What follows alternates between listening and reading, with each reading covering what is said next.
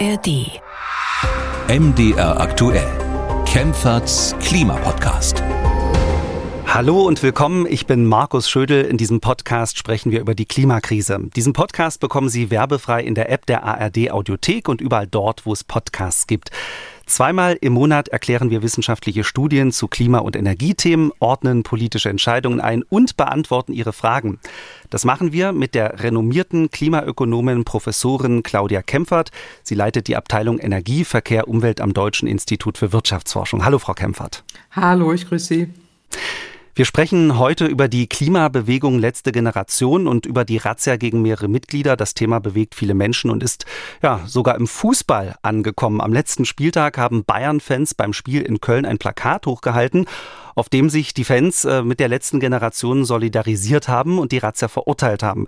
Da war dann auch ähm, ja ein Spruch gegen die Polizei zu lesen, der ziemlich deftig formuliert war, den ich jetzt hier nicht wiederholen möchte. Ähm, Frau Kempfert, aber es ist doch ziemlich erstaunlich, dass solche klimapolitischen Themen jetzt selbst im Fußballstadion diskutiert werden, dass da Plakate hochgehalten werden.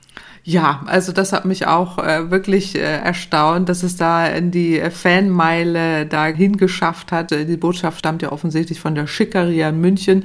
Das ist so eine Ultragruppierung des FC Bayern und die äh, haben sich da ja schon seit längerem als Fanclub da gegründet und äh, dass die da so ein Banner hochhalten. Ich darf es vielleicht sagen, zu viel Klebstoff im Bullenhirn stand da drauf. Äh, die einzige kriminelle Vereinigung seid ihr. Das äh, ist ja jetzt auch bekannt. Das äh, stand ja überall. Also insofern, es bewegt die Gemüter. Aber so eine deutliche Äußerung hätte ich da auch nicht erwartet.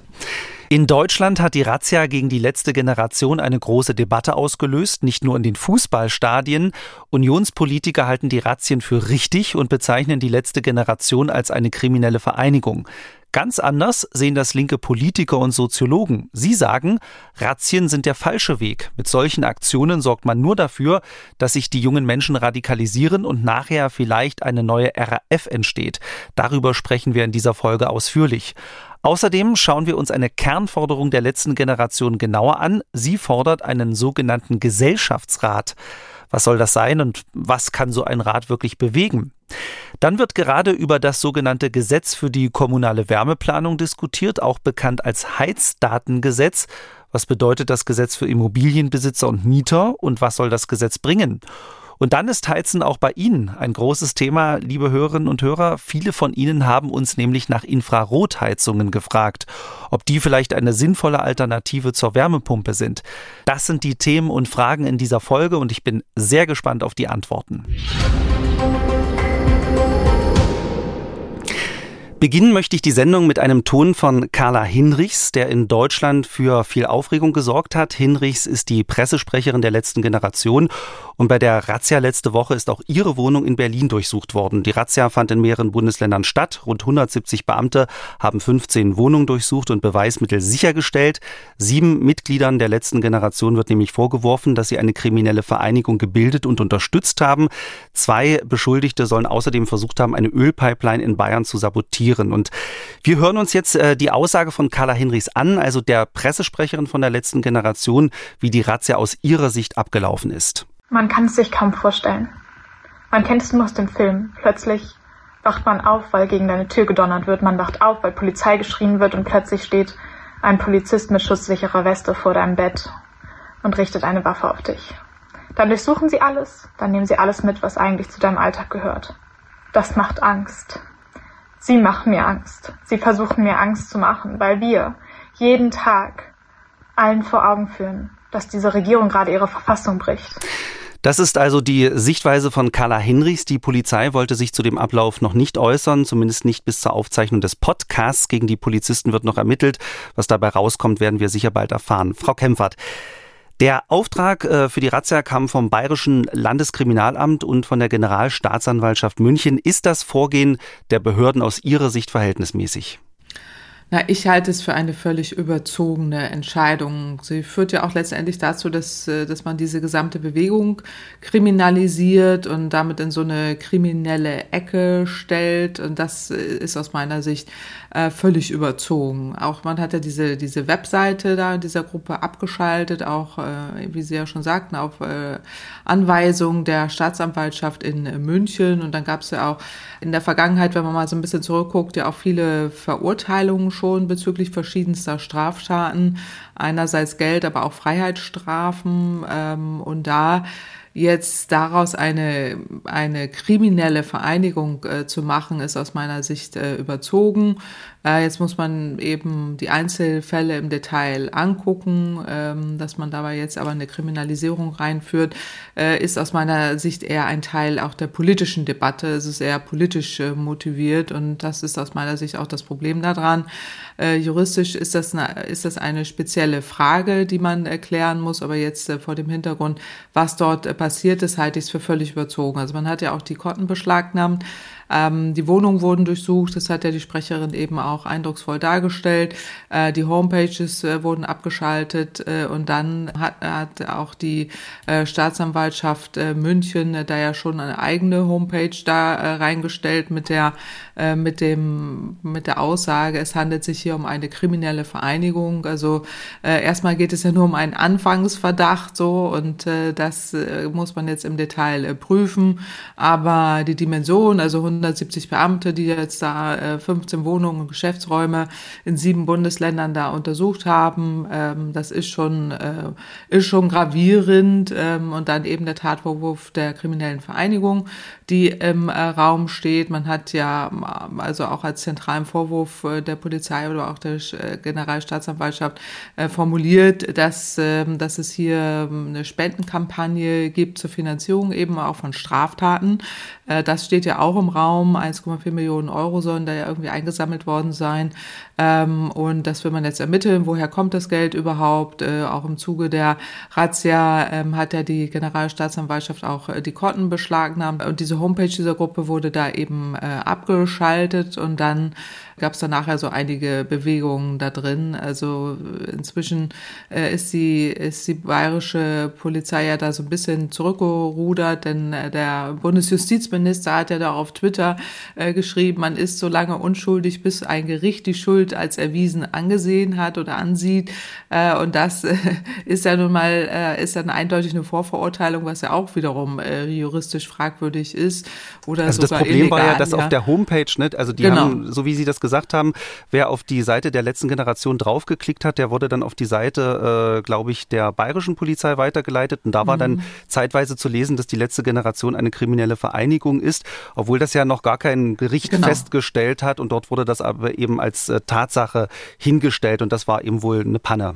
Ja, äh, ja, offensichtlich, genau. Also äh, der Hintergrund äh, ist ja eben der, dass, dass da gegen sieben Beschuldigte ähm, ermittelt wird. Da ging es ja auch ähm, um diese Ölpipeline Triest-Ingolstadt, wo man ja irgendwie 2022 da irgendwie versucht haben sollte, die irgendwie zu sabotieren. Da gab es sowas, was im Raum stand. Ähm, dann gab es ja auch verschiedene andere äh, Bundesländer, die da aktiv äh, geworden sind, ähm, aber eben immer mit diesem Anfangsverdacht der Bildung einer kriminellen Vereinigung. Bisher hat man dafür noch keine Anhaltspunkte. Also Hintergrund ist der, die Aktivisten kleben sich auf Verkehrswegen fest, äh, aufgrund, äh, weil sie eben für den Klimaschutz äh, einstehen und weil sie auf den Klimawandel aufmerksam machen wollen. Und dann ähm, haben die auch jetzt in den letzten Wochen gerade in Berlin, ich lebe ja auch in Berlin, den Protest auf den Straßen deutlich intensiviert. Das ist schon so. Die Polizisten sind da re regelmäßig auch im Einsatz und auch diese Blockaden da aufzulösen. Äh, und es gibt ähm, äh, dann äh, auch entsprechende andere Aktionen, äh, wo ja auch schon Olaf Scholz damals im Wahlkampf äh, mit denen äh, gesprochen hat, wo er dann irgendwann von schwarz vermummten, die ihn da an eine andere Zeit erinnern, geredet hat und solche Dinge. Also wir hatten das Thema Und jetzt hier hat er gesagt, dass die mal. Aktionen bekloppt sind. Ne? Vor Das, kurzem. also, okay, das ist ja die Wortwahl wird ja immer, wird ja immer wilder. Also das habe ich ja gar gar nicht gehört, aber das äh, würde so ein bisschen in diese ganzen, ähm, diesen ganzen äh, Ablauf da so ein bisschen äh, passen. So, also insofern äh, finde ich, äh, ist das völlig überzogen, ist offensichtlich auch politischer Druck ausgeübt worden. Ähm, und ähm, ich frage mich da immer auch so diese Verhältnismäßigkeit, also diese Art ähm, der der Vorgehensweise oder auch mit der Vehemenz, wie man da vorgeht. Ähm, da gab es schon ja auch in der Vergangenheit ganz andere kriminelle Vereinigungen, echte kriminelle Vereinigungen, wo man sich dann immer wünscht, äh, die auch hätten äh, früher aufgelöst werden können. Stichwort NSU beispielsweise als echtes äh, Netzwerk, welches Straftaten und Morde und so weiter begangen hat. Das ist ja hier in keinster Weise der Fall. Also es werden weder Morde begangen, noch schließt man sich zusammen, um irgendwo Einbrüche zu machen oder im Untergrund ähm, sich dazu verabreden, wie die RAF beispielsweise Menschen zu ermorden. Also davon äh, ist überhaupt nicht die Rede. Also das ist der, deswegen auch der Verhältnismäßigkeit muss man da schon mal ähm, auch äh, die Kirche im Dorf äh, lassen. So, jetzt geht's aber eben um, um diese, dieser Vorwurf der kriminellen Vereinigung, die dann dazu führen soll, dass Straftaten irgendwie dann vielleicht gemacht werden. Und zumindest gibt es dafür keine Anhaltspunkte, dass das äh, derzeit äh, passiert. Es gab eben diesen Vorwurf äh, der Möglichkeit, dass da kritische Infrastruktur vielleicht angegriffen werden soll. Das ist richtig, da muss die Polizei auch aktiv werden, wenn das der Fall sein sollte. Aber wenn man jetzt mal reinguckt, auch aus der Forschung her da drauf guckt, ist es ja so, dass die Protestforschung ähm, in der Protestforschung so etwas schon kennt. Das nennt man zivilen Ungehorsam. Und ziviler Ungehorsam, das können entweder Straftaten sein, aber auch keine Straftaten. Also letztendlich ist es ein gesellschaftlicher Aushandlungsprozess, äh, wie wir diese Aktionen auch bewerten und was wir auch wirklich daraus machen. Und da gibt's eben jetzt auch verschiedene Äußerungen aus der Politik auch aus, von Regierungsvertretern, wie diese Aktionen auch wirklich zu bewerten äh, sind. Ähm, das ist eben auch nicht eindeutig, dass eine Straßenblockade direkt als Straftat zu bewerten ist. Auch da gibt es ja unterschiedliche Auffassungen. Die Berliner Staatsanwaltschaft hat ja letzte Woche zum Beispiel bestätigt oder vor einer gewissen Zeit bestätigt, ähm, dass diese Bewegung nicht als äh, kriminelle Vereinigung einzustufen ist. Äh, und da sieht man eben auch, dass es juristische Auslegungssache ist und auch in dem politischen Kontext eher zu verstehen äh, ist.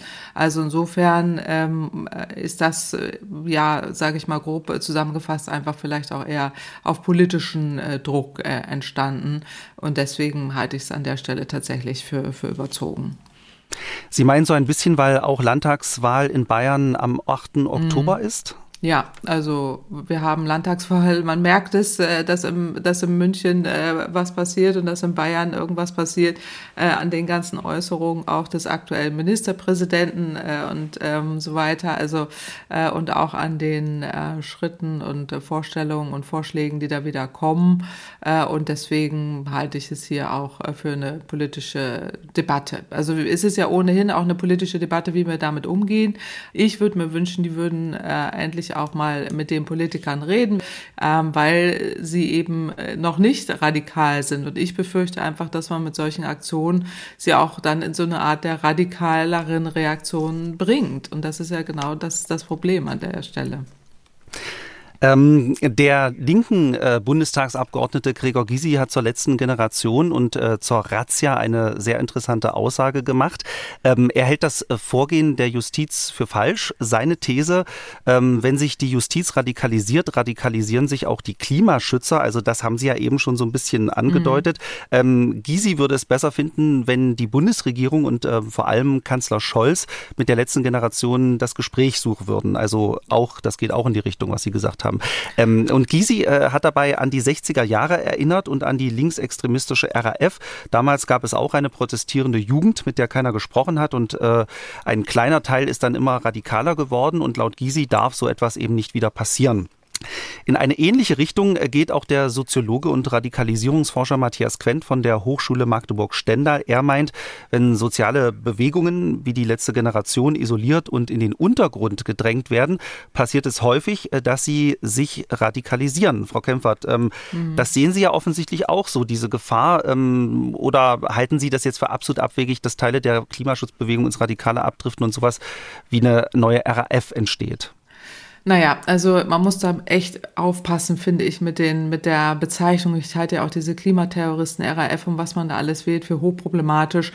Ähm, Im Übrigen, warum nennen wir sie dann nicht NSU? Ja, also äh, man geht da in, eine, in so eine merkwürdige Konnotation hinein, um denen da jetzt alles Mögliche anzudichten. Also nochmal zur RAF, das war ein mordender Clan, der da wirklich durch die Lande gezogen ist äh, und ähm, wirklich übelste Straftaten getan hat und echter Terroristen, als echte Terroristen aus dem Untergrund heraus nur die Motivation hatte, ähm, kriminell zu agieren und, äh, und zu morden, äh, um damit auch politische Dinge zu erpressen. Also da sind wir meilenweit äh, davon entfernt und äh, ich würde jetzt auch mal äh, die harmlos auftretenden Klimakleber, die sich zwar ankleben, aber die bisher ja völlig friedlich sind. Wenn man die Bilder auch in den sozialen Netzwerken anguckt, äh, die lassen sich ja da wegtragen, ohne dass sie überhaupt nur Gegenwehr, nur Gegenwehr zu erkennen ist. Im Gegenteil, sie werden ja von Passanten beprügelt und äh, da entsteht eine Radikalisierung äh, aus der Bevölkerung heraus. Aber diese äh, Aktivisten da jetzt als, äh, als RAF zu bezeichnen oder Terroristen ist, ist völlig abwegig. Und ähm, das, da muss man auch wirklich höllisch aufpassen und, und unterscheiden. Also das sehe ich da an der Stelle nicht, aber ähm, ich würde übereinstimmen, dass man aufpassen muss, dass es da nicht zu einer Radikalisierung äh, kommt. Und ähm, da ist man noch nicht in der RAF oder im äh, vollständigen Terrorismus, aber eine Art der Radikalisierung, weil sie jetzt eben äh, so stark ähm, auch provoziert werden vom äh, Staat, unnötigerweise provoziert werden. Aber es soll ja offensichtlich Angst auslösen. Das hat ja auch die Sprecherin eben eindrucksvoll äh, gesagt. Das erreicht, äh, erreichen sie ja auch äh, als äh, junge Frau, die da eigentlich nur für Klimaschutz eintreten will äh, und dann derart von der Staatsgewalt in Angst und Schrecken ähm, versetzt wird, traumatisiert wird, das ist, ähm, es ist nicht zu rechtfertigen an der Stelle. Also insofern äh, sehe ich das genauso. Äh, ich halte dieses Vorgehen der Behörden äh, für falsch.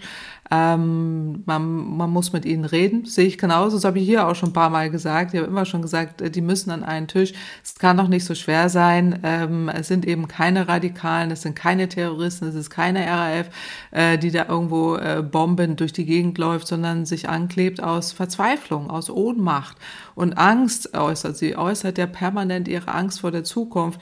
Und das wird in keinster Weise von irgendjemandem von uns aufgefangen. Und das hat mich schon immer tierisch gestört und stört mich an dieser Stelle wieder, dass wir jetzt sogar mit so einer Staatsgewalt dagegen vorgehen, ähm, wenn da Teile der Klimaschutzbewegung wirklich radikal werden, äh, muss das natürlich beobachtet werden und muss auch die Staatsgewalt ähm, da vorgehen, gerade wenn es um kritische Infrastruktur geht und diese Dinge, das muss äh, natürlich passieren. Aber ähm, da jetzt so vorzugehen, halte ich auch für falsch. Also reden ist immer gut. Ähm, ich hatte ja eben schon gesagt, als diese Proteste begannen, äh, wir hatten ja auch schon mal darüber gesprochen, ist ja auch während des Wahlkampfs hat ja Olaf Scholz schon mal mit denen gesprochen, da war ja noch nicht Bundeskanzler. Äh, und danach hat er sie irgendwann als schwarz gekleidete Person da irgendwie äh, genannt, die ihn an ganz dunkle Zeiten erinnern und so. Aber auch in diesem Gespräch hat mir das neulich nochmal wieder angeguckt, ähm, wo er damals mit der letzten Generation in so einer Diskussionsrunde war, da hat er auch keine gute Figur gemacht. Also er tut sich merklich schwer äh, damit, äh, hier tatsächlich äh, mit solchen äh, Personen oder jetzt mit den Klimaaktivisten wirklich zu sprechen. Äh, das, das tut er eben äh, nicht. Äh, oder in, in einer Form, er lässt sich da einfach provozieren und, und geht da nicht wirklich in den echten Dialog rein. Also ähm, das ist schon, schon sehr, sehr auffällig. Also insofern ähm, gab es ja auch schon in der Vergangenheit viel Kritik. Äh, jetzt hat Herr Wissing ja mal mit denen gesprochen, das war ja auch ganz gut. Oder eben auch der Oberbürgermeister von Hannover. Und der hat ja sogar eine Einigung äh, mit denen erzielt. Also insofern, man muss mit denen reden. Das äh, halte ich genauso für, für sinnvoll, ähm, damit da nicht jetzt noch mehr aktivere Reaktionen kommen. Und ähm, man hat ja auch gesehen in der Reaktion jetzt auf diese, diese Staatsgewalt, da gab es dann ja auch ähm, ganz, ganz viele UnterstützerInnen, die dann da sowohl gespendet haben, als auch da mitmachen wollten bei diesen Trainings, die die anbieten.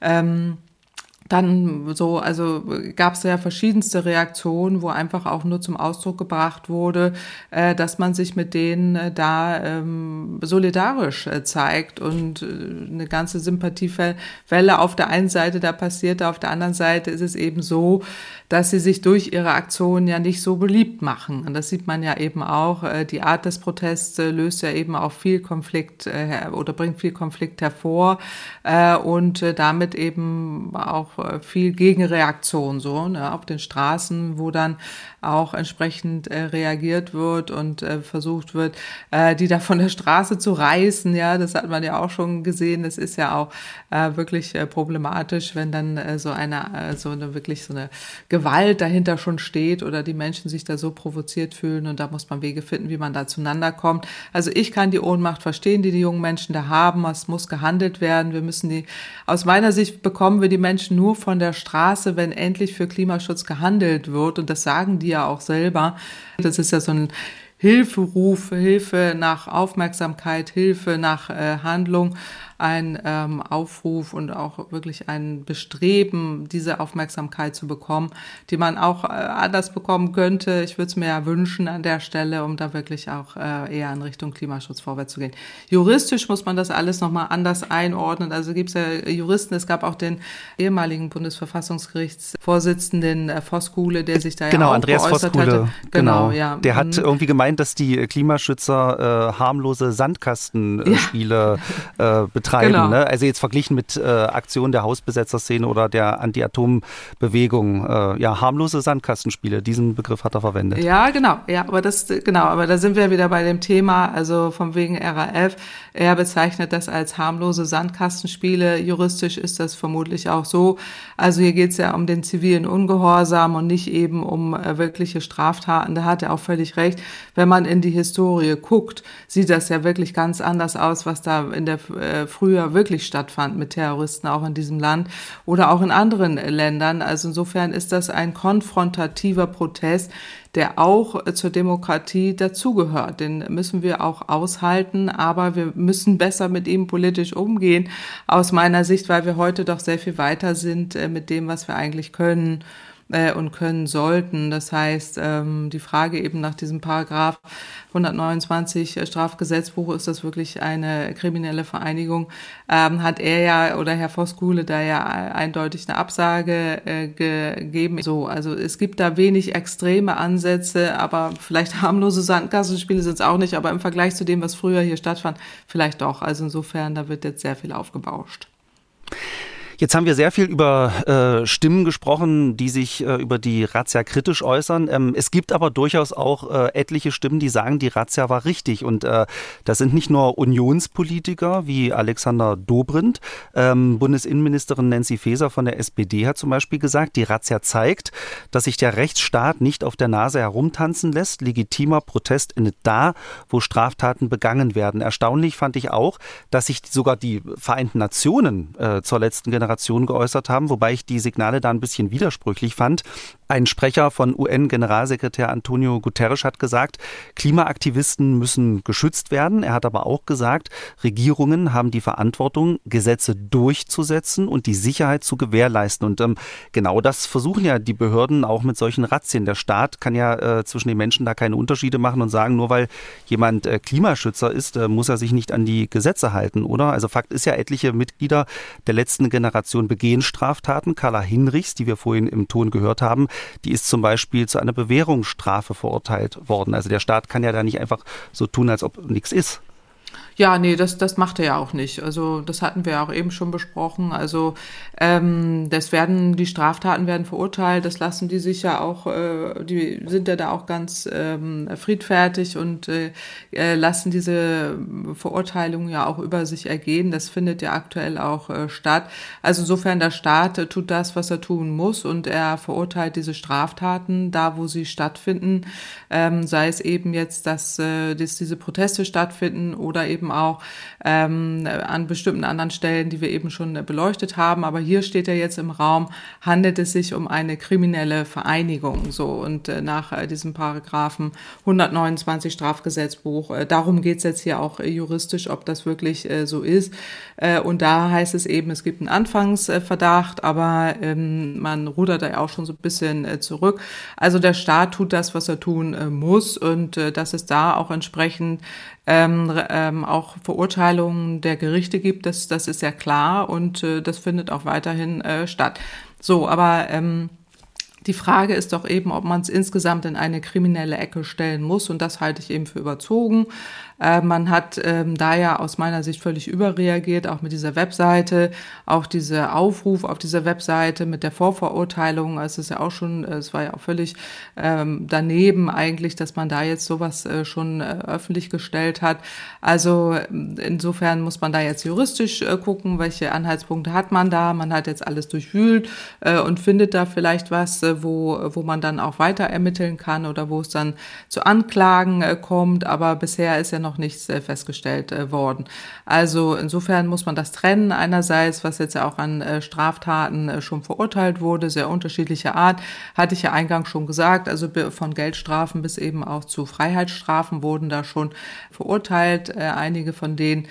Und die nehmen das ja auch hin. Also sie sagen ja auch, wir gehen in diese Konfrontation und nehmen das hin, dass der Staat da auch entsprechend ähm, diese Strafverfolgung macht. Sie stellen sich dieser Strafverfolgung ähm, und insofern ähm, ist da ja jetzt auch kein, kein, kein Anlass gegeben, dass man äh, glaubt, dass die jetzt da irgendwie flüchten oder im Untergrund oder irgendwas anderes tun. Das tun sie nicht. Sie sind offen, sie sind ehrlich, sie sind da und sie sind äh, jung und haben Angst und Sorge. Und das ist der Unterschied zu anderen Kriminellen, äh, die dann äh, da entsprechend ganz anders äh, agieren. Also insofern äh, klar muss der Staat sich an der Stelle wehren. Er darf sich auch nicht erpressen lassen, gar keine Frage aber äh, er muss auch die Kirche im Dorf lassen. So und äh, das, das ist, glaube ich, der Hintergrund hier, ähm, dass man da ein bisschen, äh, ein bisschen mehr Maß und Balance hält. Wir haben jetzt äh, viel über die Razzia und die Folgen gesprochen. Ähm, dann schauen wir doch mal auf die Forderungen der letzten Generation. Es gibt ein paar handfeste Forderungen wie ein Tempolimit auf Autobahnen oder ein 9-Euro-Ticket. Es gibt aber auch eine Forderung, die man ein bisschen erklären muss. Die letzte Generation fordert einen sogenannten Gesellschaftsrat. Die Idee ist, äh, dass sich ganz normale Bürgerinnen und Bürger klimapolitische Maßnahmen überlegen und die Politik soll sie dann möglichst schnell umsetzen. Weil die Politik zu langsam ist, soll quasi der Bürger jetzt dran. Die Mitglieder sollen per Losverfahren zufällig ausgewählt werden und die Gesellschaft möglichst gut repräsentieren. Das heißt, da sollen dann äh, nicht nur Klimaschützer im Rat sitzen, sondern auch Autofans. Aber Ganz ehrlich, Frau Kempfert, als ich das gelesen habe, dachte ich, so ein Rat gibt's doch schon längst. Es gibt einen Bürgerrat Klima und der funktioniert eigentlich so, wie die letzte Generation das jetzt fordert. Und Sie, Frau Kempfert, äh, sind sogar beteiligt. Sie unterstützen den Rat mit Ihrer wissenschaftlichen Expertise, sitzen mit im wissenschaftlichen Kuratorium. Äh, fühlen Sie sich da nicht ein bisschen veräppelt, äh, wenn Sie da von solchen Forderungen hören? Nein, das nicht. Also es gibt da so ein paar Unterschiede, aber insgesamt ist das ja kein äh, falscher Ratschlag in dem Sinne. Man muss jetzt so ein bisschen gucken, was kann ein Bürgerrat und was soll da irgendwie dieser Gesellschaftsrat äh, dann tun. Also so wie ich das da verstanden habe, bei der letzten Generation soll dieser Gesellschaftsrat aufbauen auf diesem Instrument des äh, Bürgerinnenrates. Also Sie sagten eben schon ja zu Recht, es soll aus zufällig gelosten Menschen sich zusammensetzen, der Bevölkerung Deutschlands ähm, auch nach soziokulturellen Kriterien wie Alter, Geschlecht, Bildungsabschluss und Migrationshintergrund, all das bestmöglich abbilden, äh, also so eine Art Kleindeutschland, so nennen die das. Und dann soll dieser Gesellschaftsrat ähm, klimapolitische Handlungsempfehlungen erarbeiten, ähm, auch bestimmte konkrete Fragestellungen äh, da abarbeiten und verschiedene Expertinnen äh, sollen da Fakten und auch Perspektiven äh, einbringen, auch äh, die Themen dort einbringen und äh, dann soll da beraten werden und ähm, auf diese Fachexpertisen soll zugegriffen werden. Dann gibt es auch so einen professionell moderierten Kleingruppenprozess. Also genauso fand es beim Bürgerrat tatsächlich auch statt. Aber ähm, jetzt soll eben dieser Prozess auch medial begleitet werden, auch vollständig transparent gemacht werden. Äh, und dann sollen alle Maßnahmen in einem Gutachten zusammengeführt äh, werden. Ähm, und so ähnlich lief es genauso bei dem Bürgerinnenrat auch ab. Aber, und das ist die Kritik ja auch, weswegen jetzt dieser Gesellschaftsrat kommen soll, ähm, diese Empfehlungen verschwinden häufig in der Schublade. Und, ähm, also ich habe mal geguckt beim Bürgerrat Klima, ne, da wird zum Beispiel gefordert, genau. äh, Tempolimit auf Autobahnen von 120 km/h. Äh, dann wird da auch gefordert, äh, dass zum Beispiel für klimaschädliche Ernährung keine Werbung mehr gemacht werden darf. Das Problem mhm. ist aber eben nur, es wird halt nicht umgesetzt. Ne? Genau, also da wollte ja ich gerade drauf hinaus. Genau, ja, genau. Generation kritisiert, genau. Genau, also da wollte ich gerade drauf hinaus. So, also es gibt da eine breite Akzeptanz auch der Bürgerinnen äh, und so weiter, aber dann verschwindet das eben in der Schublade, das, was sie ja wollen, was was dann eben nicht stattfindet. Also ähm, deswegen ist da bisher ja noch nicht so allzu viel äh, passiert. Meine Erfahrung so auch mit dem Bürgerinnenrat äh, war äh, sehr positiv, also sehr positiv in dem Sinne, wie offen die Bürger sind. Also da sitzt auch der Autoraser drin oder auch der Handwerker und so weiter, die dann alle vor, vorher ganz, ganz skeptisch waren, was das alles soll, aber am Ende da wirklich mitgetragen haben, welche Lösungen äh, man da auch erarbeitet hat. Und das fand ich besonders äh, positiv und auch bemerkenswert, dass das möglich ist. Auf der anderen Seite aber eben genau das, dass es in der Schublade so liegen blieb, dass auch überhaupt nicht darüber berichtet wurde, auch medial so gut wie gar nicht und dass das Parlament daraus keine Rückschlüsse gezogen hat. Aber auch eine Beobachtung, die ich jetzt auch diesem Gesellschaftsrat ähm, auch mitgeben wollen würde, ist der, dass ähm, man schon aufpassen muss. Also das sind zwar BürgerInnen, die ähm, da gut informiert werden, auch durch, äh, durch WissenschaftlerInnen, durch Experten, aber so sehr komplexe Fragestellungen äh, dann vielleicht doch nicht so ohne weiteres möglich sind. Also wo ich dann eher dafür plädieren würde, das noch anders in äh, parlamentarische Prozesse einzugliedern. Also dass man tatsächlich für vielleicht sehr komplexe Fragestellungen wie aktuell das Heizungsgesetz beispielsweise oder die Wärmewende äh, dafür vielleicht nach dem Vorbild der Kohlekommission nicht nur BürgerInnen ähm, dann da hat, äh, die dann da eine Empfehlung erarbeiten, sondern ähm, nach dem Vorbild der Kohlekommission wirklich breiter aufgestellt eine Kommission äh, etabliert, die dann entsprechend für die Wärmewende Lösungsschritte erarbeiten, die dann aber auch eine viel, viel stärkere Bedeutung im Parlament haben. Also bei der Kohlekommission war es ja so, dass da auch Empfehlungen erarbeitet wurde, dass die Zusammensetzung eben von verschiedenen Interessengruppen bis eben hin zu BürgerInnen und so weiter äh, vertreten sind, äh, die dann Empfehlungen erarbeiten, die aber auch im parlamentarischen Prozess dann auch wirklich umgesetzt werden. Äh, also jetzt nicht eins zu eins, aber zumindest ein Commitment da ist, äh, dass das umgesetzt wird. Und so ähnlich könnte ich mir das hier auch vorstellen. Dann würde ich es aber nicht äh, Gesellschaftsrat nennen, sondern eher eine Kommission jetzt für eine Wärmewende oder eine Kommission jetzt auch für die Industrietransformation. Da ist es ja ähnlich kompliziert und komplex. Das kann so ein Bürgerinnenrat aus meiner Sicht nur schwer äh, leisten. Also ich meine, was die letzte Generation fordert, habe ich auch immer nur so verstanden, dass es wirklich so ein, so ein Anstupsen ist äh, in die Richtung, dass man so ein Umdenkprozess stattfinden soll, ähm, aber eben nicht in der Gänze durchdacht so. Aber äh, so, so Weil Sie gerade sagen, nicht, nicht ja. ganz durchdacht. Ne? Also ich äh, fand ja auch interessant, dass die Medien dem Gesellschaftsrat auch helfen sollen. Also die haben ja kritisiert, dass der Bürgerrat Klima zu wenig Aufmerksamkeit hat und das soll sich beim Gesellschaftsrat ändern. Und ähm, auf der Internetseite, wo für den Gesellschaftsrat geworben wird, äh, steht, schon bevor der Rat einberufen wird, soll im Fernsehen in Brennpunkten darüber berichtet werden und die Zeitungen sollen die Titelseiten damit füllen. Aber äh, ja, also richtig zu Ende gedacht ist das ja nicht, äh, weil ich meine, Presse und Medien sind unabhängig und die Berichterstattung richtet sich ja auch danach, was die Leute interessiert. Das kann man ja nicht staatlich anordnen? Äh, muss die mhm. letzte Generation da nicht ein bisschen realistischer an die Sache rangehen?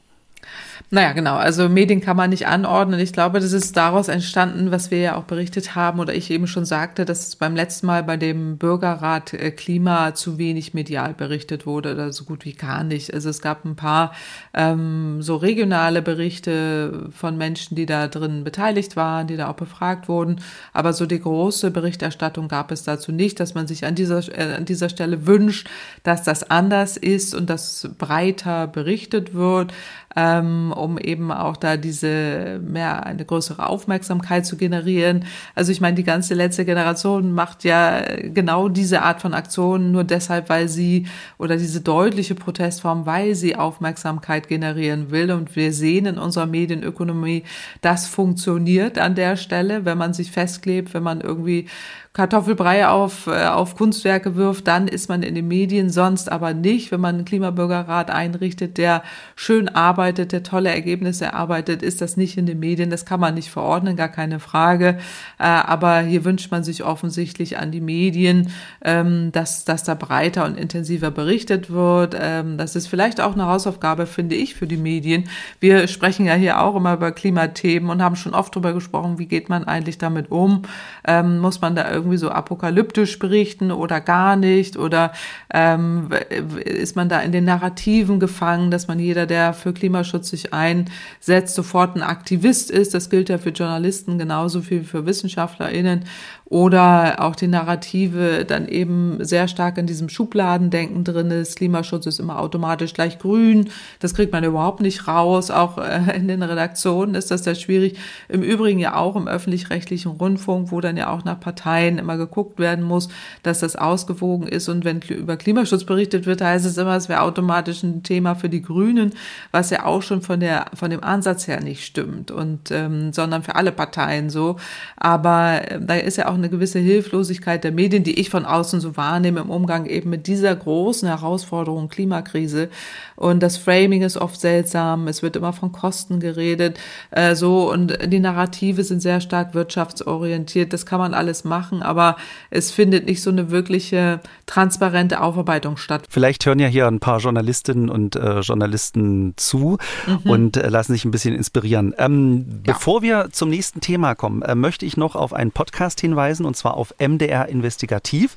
In der aktuellen Folge geht es auch um die letzte Generation. Die Kolleginnen und Kollegen haben Mitglieder der letzten Generation über mehrere Wochen begleitet und sich angeschaut, wie die Bewegung organisiert ist.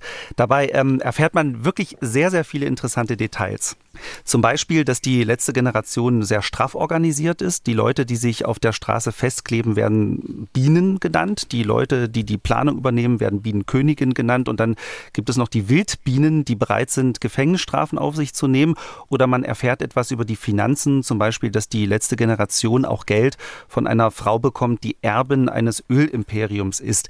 Ich kann den Podcast wirklich nur empfehlen, MDR Investigativ und die Folge heißt Strukturen, Finanzen, Arbeitsteilung, Einblicke in die letzte Generation hören, können Sie den Podcast unter anderem in der ARD Audiothek. Ja, das klingt doch spannend. Das ist auf jeden Fall ein guter Querverweis. Ist wirklich sehr aufwendig. Äh, die haben die wirklich mhm. Äh, über mehrere Wochen begleitet und äh, auch äh, mit Leuten gesprochen, die schon im Gefängnis saßen. Ähm, also das ist ähm, ja, also wirklich mhm. sehr interessant. Ähm, dann verlassen wir mal die letzte Generation und kommen zu einem Thema, das wirklich jeden in Deutschland betrifft, nämlich das Heizen. Alle fragen sich, wann wird das Verbot von neuen Öl- und Gasheizungen wirklich umgesetzt und welche Fördermöglichkeiten gibt es, wenn ich auf Alternativen umsteige. Bis zur Aufzeichnung von diesem Podcast haben sich die Ampelparteien nicht geeinigt, wie genau das Gesetz aussehen soll. Gestritten wird auch noch über ein anderes Gesetz, das einen ja etwas sperrigen Namen hat. Gesetz für die Wärmeplanung und zur Dekarbonisierung der Wärmenetze, auch bekannt als Heizdatengesetz. Der Entwurf von diesem Gesetz soll jetzt an die Länder und an die Verbände geschickt werden zur Beratung. Der Entwurf sieht vor, dass der Staat von jedem Haushalt ziemlich viele Daten sammelt, also den Verbrauch der letzten drei Jahre, die Art der Heizung und das Alter der Heizung heißt, es könnte passieren, dass Immobilienbesitzer und Mieter da Auskunft geben müssen. Frau Kempfert, ähm, was steckt dahinter? Was ist der Plan hinter diesem diesem Gesetz? Ja, also da gibt's ja auch schon sehr unterschiedliche Titulierungen. Also diese Wärmepläne, Pflicht, äh, da war ja auch zu Anfang Streit. Da hieß es dann auch Gebäudegeheimdienst oder Heizpolizei, was da schon alles wieder genannt wurde, äh, wo Bauministerin Geiwitz äh, da sich aber nicht hat aufhalten lassen und dann jetzt auch das in die Ressortabstimmung gehen kann. Also da geht's darum, also ein Wärmeplanungsgesetz, ähm, da geht's um die Länder und auch die Verbände ähm, oder die Länder, die Bundesländer und auch in den Regionen, ähm, wo dann entsprechend ähm, die Anforderungen äh, gemacht werden ähm, nach den Wärmeversorgungsoptionen. Also dass man da den Menschen mehr Transparenz gibt, auch in den Kommunen, äh, wie dann eben die Netze, die, die Abwärme oder bestimmte Fernwärme- oder Nahwärmeversorgung ähm, aufgestellt ist, also wie da aktuell der Stand der Dinge ist. Also auch da geht es ja darum, dass bestimmte Anteile von erneuerbaren Energien und Abwärme an der Fernwärmeversorgung vorgeschrieben werden. Auch diese 65 Prozent für die neuen Netze ab 4000, 2024 und ähm, also ab nächstes Jahr äh, sowie auch 50 Prozent für den Bestand äh, ab 2030. Ähm, das heißt, da hat man noch ein paar Jahre Zeit. Das heißt, die Länder und auch die Kommunen werden verpflichtet, in den nächsten Jahren Wärmepläne vorzulegen. Also dann wissen eben die Menschen vor Ort, mit welchen Wärmeversorgungsoptionen sie rechnen äh, können, um da auch Planungssicherheit äh, zu haben äh, und dann eben auch diese Anforderungen, die mit dem Gebäudeenergiegesetz dann geschaffen werden, das auch anzugleichen, dass da jetzt auch nicht der Eindruck entsteht, man wird da irgendwie verpflichtet, da überall jetzt eine Wärmepumpe einzubauen, wenn da die Möglichkeit besteht, auch an den Nahwärmenetze, ähm, das eben auf erneuerbare Energien umzustellen oder da eine nachhaltige Reform äh, zu haben, äh, da, wo man angeschlossen werden äh, kann. Und äh, da geht es darum, eben diese Datenerhebung äh, für, für eine räumlich hoch aufgelöste Energie- und, und Emissionsberichterstattung zu ermöglichen. Ähm, und da sind die Verbände ja auch schon zu Anfang haben ja gesagt, äh, super, das ist sehr gut, dass das kommen soll. Deswegen konnte man sich da auch recht schnell einigen und ist aus dieser, äh, was die FDP ja sofort auch wieder gemacht hatte mit Heizpolizei und so weiter, äh, Rhetorik da rausgekommen sehr schnell, weil die Verbände dafür waren, weil auch die Kommunen dafür sind und äh, weil es da eben ähm, dann für die Öffentlichkeit und auch für diese 65 Prozent Quote ab 2024 dann auch entsprechend entsprechend äh, mehr Möglichkeiten äh, gibt, gerade für die Wärmeplanung und man hier eben auch mit einem 50-prozentigen Anteil auch bei der Fernwärme ähm, dann äh, auch entsprechend diese, diese Maßnahmen umsetzen kann oder dafür auch Zeitfristen hat, die realisierbar sind und äh, man den Menschen auch eher hilft und man breitere Option hat. Also die Kommunen sollen ja Wärmepläne erstellen, das haben Sie ja gerade mhm. gesagt, damit wir ähm, bis 2045 äh, nicht mehr mit Öl und Gas heizen, dass dann wirklich niemand mehr Öl und Gas benutzt. Und für diese Pläne brauchen die Kommunen eben äh, Daten. Ähm, Sie haben ja da gesagt, es gab auch ein paar kritische Stimmen, zum Beispiel auch von der CDU, ja, der, nur mal jetzt eine ganz krasse Stimme zu nennen, der Chef der Thüringer CDU, Mario Vogt, hat schon von einer Energiestasi und von einem Bürokratiemonster gesprochen, das die Kommunen äh, ziemlich überfordern wird. Ähm, ich habe jetzt das so verstanden, dass Sie das natürlich absolut nicht so sehen und dass Sie das Gesetz absolut für sinnvoll halten. Ja, das Gesetz ist auf jeden Fall sinnvoll. Ich halte auch das Gebäudeenergiegesetz für sinnvoll. Äh, die Frage ist, wie man es am Ende umsetzt. Äh, Im Übrigen äh, sind ja auch, jetzt hat man wieder Bevölkerung befragt, auch äh, da äh, sehr viele dafür, dass das umgesetzt wird.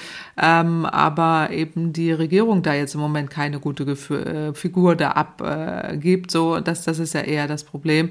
Ähm, und wir müssen diesen Gebäudeklimaplan 2045 umsetzen. Darauf hat sich ja auch die Koalition geeinigt und äh, wir haben viel zu niedrige Sanierungsraten und deswegen äh, muss man äh, daran, also bei diesen Nahwärmekonzepten, das ist natürlich der absolut richtige Weg, hätte man schon längst auch machen müssen. Wir reden ja immer nur die ganze Zeit von dieser äh, sehr schnellen Herangehensweise, weil wir immer noch in der Phase der absolut verschleppten Energiewende sind. Wir haben 15 Jahre verloren äh, und andere Länder sind da sehr viel weiter. Jetzt geht es äh, eben darum, dass man die Länder und Kommunen ähm, auffordert, äh, das zu tun äh, und es halte ich auch für absolut sinnvoll, das zu tun. Aber der nächste notwendige Schritt ist eben, sind eben die energetischen Sanierungen. Da geht es um den Heizungstausch, der vielleicht da manchmal auch in dem Sinne nicht notwendig ist, beziehungsweise man an das Nah- oder Fernwärmenetz angeschlossen werden kann. Das wäre der absolut sinnvollste Weg, äh, auch der nachhaltigste und effizienteste. Also wenn es da mehr Möglichkeiten gibt, umso besser, dann sind die Menschen auch nicht mehr so überfordert oder haben das Gefühl, überfordert zu werden. Also es geht in dem Gesetz auch darum, dass die Bürgerinnen und Bürger ähm, in diese Wärmepläne der Städte reinschauen können und dann eventuell auch ihre eigene Planung, was ihre eigene Heizung angeht, ähm, besser abstimmen können. Wenn die sehen, da wird bald ein äh, Fernwärmenetz entstehen, dann werden sie möglicherweise darauf warten und äh, müssen nicht äh, eine andere Heizung einbauen. Genau. Das ist, das wäre der große Wunsch auch, dass das passiert. Also ähm, und vielleicht sogar auch noch mehr Nah- und Fernwärmenetze jetzt so ausgebaut werden, dass es nachhaltig wird. Äh, das wäre das aller allerbeste. Also ähm, dass da vielleicht jetzt auch die Kommunen aufgefordert werden, ähm, das zu tun und auch äh, in Richtung Nachhaltigkeit äh, zu gehen. Das ist ja in vielen Kommunen wirklich auch möglich. Aber da, wo eben nicht, äh, wo man das dann weiß, äh, wo das nicht passiert, dann entsprechend, dass auch die äh, Hauseigentümerbesitzer oder Hauseigentümer, äh, die Heizungsbesitzer dann wissen, okay, das geht hier nicht, äh, jetzt muss ich andere Lösungen suchen. Und da gibt's dann ja auch äh, Lösungen. Äh, und deswegen halte ich das für absolut sinnvoll, dass man, dass man da jetzt vorwärts kommt, ja. Zum Thema Heizen haben wir von Ihnen, liebe Hörerinnen und Hörer, auch viele Fragen bekommen. Zuletzt vor allem sehr viele Fragen zu Infrarotheizung, also Heizungen, die mit Strom funktionieren. Hans Lindlau hat zum Beispiel per Mail geschrieben, ich habe ein kleines Häuschen aus Bruchsteinen. Nun überlege ich, meine 25 Jahre alte Heizung durch Infrarotheizkörper zu ersetzen. Was halten Sie von Infrarotheizungen? Ähnliche Gedanken gemacht hat sich Katja Kuri. Bei ihr geht es um einen Neubau und der soll ausschließlich mit Infrarotheizungen an der Decke geheizt werden. Frau Kempfert, Ihre Expertise ist gefragt. Was mhm. halten Sie von Infrarotheizung und sind diese Heizungen eine Alternative zum Beispiel zur Wärmepumpe?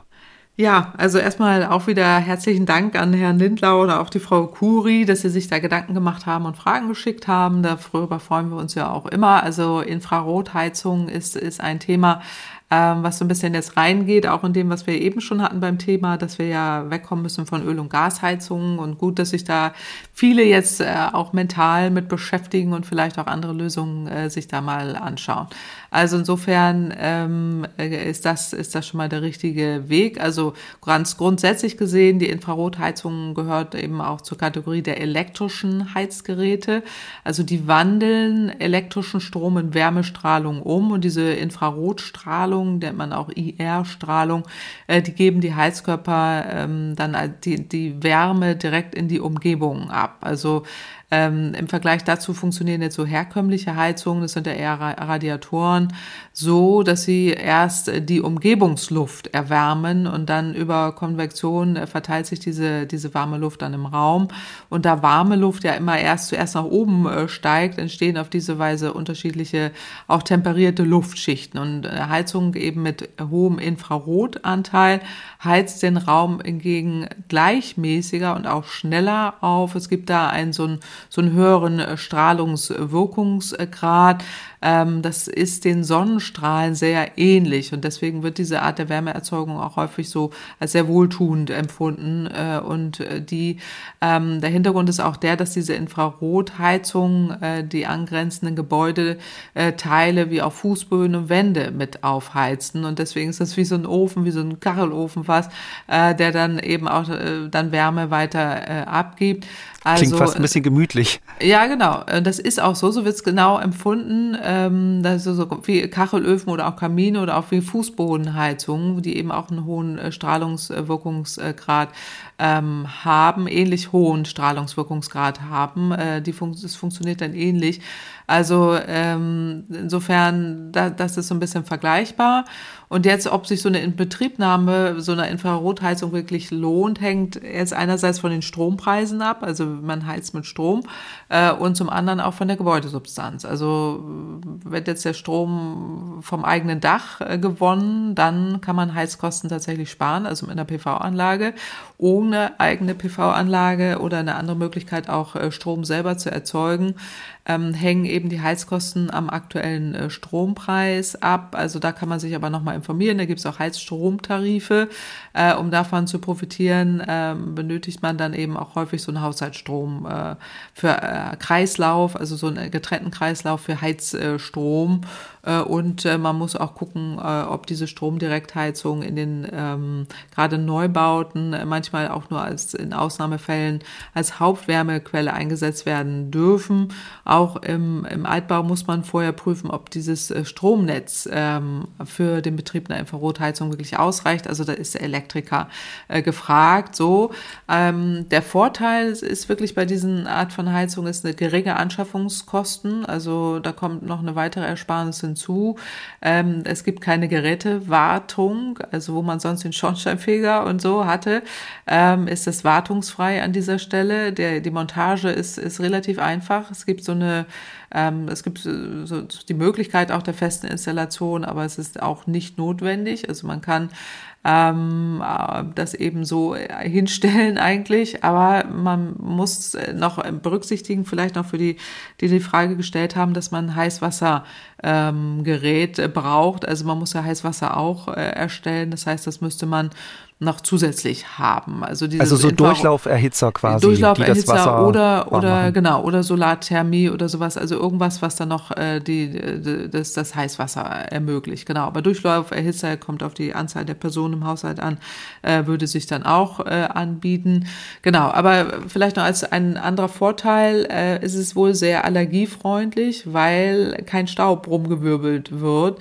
Also die Staub, Staubbelastung da in der Raumluft ist äh, vergleichsweise gering und ähm, die Wärme dringt auch tiefer in die Gebäudesubstanz ein. Das heißt, die Wände und Böden erwärmen sich deutlich besser als bei anderen Heizungen äh, und das beugt auch Schimmelbildung vor. Das ist auch ein äh, Vorteil, äh, gerade wenn man da, wenn man Allergien hat ähm, und kleine Räume werden relativ schnell warm. Es ist auch platzsparend. Also insofern und man kann auch so Wandpaneele mit Motiven nutzen da kann man so ein Bild äh, hin, es sieht dann aus wie ein Bild, so, ne? Ist dekorativ, kann man so dekorativ nutzen. Ähm, da kann man auch so bewusste Akzente setzen, also Bilder ähm, kann man da hinhängen, also die dann aussehen wie äh, die Infrarotheizung, die aussehen wie Bilder oder wie eine wie in der Küche wie eine Kreide, äh, so eine so eine Wand äh, mal für die äh, Ästheten unter uns. Für die Ästheten unter uns genau. Das kann, so kann man da also dekorativ für die Innendekorateure jetzt unter uns, äh, die können da sich austoben.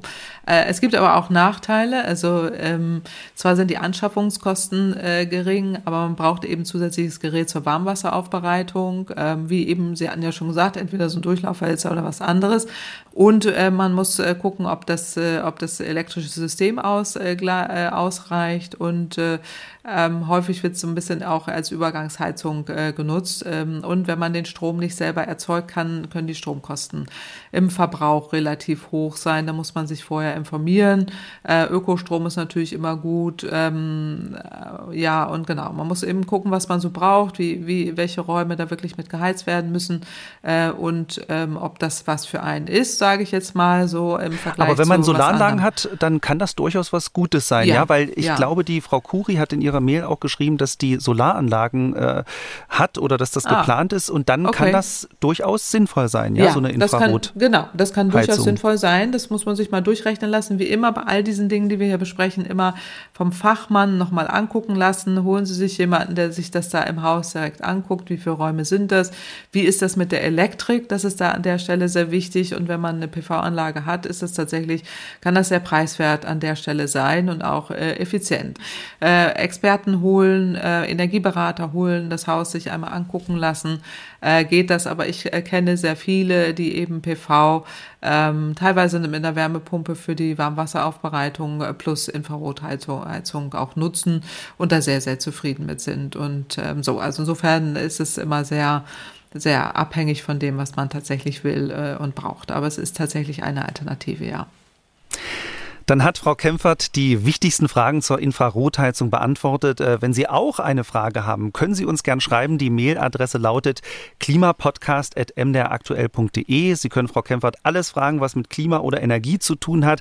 Wir hatten hier im Podcast schon äh, auch sehr kreative Fragen, zum Beispiel, mhm. ob man Schneekanonen nicht zu Windrädern umbauen kann. Auch so etwas beantwortet Frau Kempfert. Ich glaube, das war die Folge am 8. Februar, wer das nachhören will. Also wer auch eine Frage hat, kann uns eine E-Mail schreiben, klimapodcast mdraktuell.de. Damit sind wir am Ende der Folge. Ich bedanke mich bei allen Hörerinnen und Hörern und natürlich bei Ihnen, Frau Kempfert. Die nächste Folge von Kempferts Klimapodcast gibt es dann wieder in zwei Wochen. Ja, danke schön und ich freue mich dann auch auf die nächste Folge. MDR aktuell. Kempferts Klimapodcast.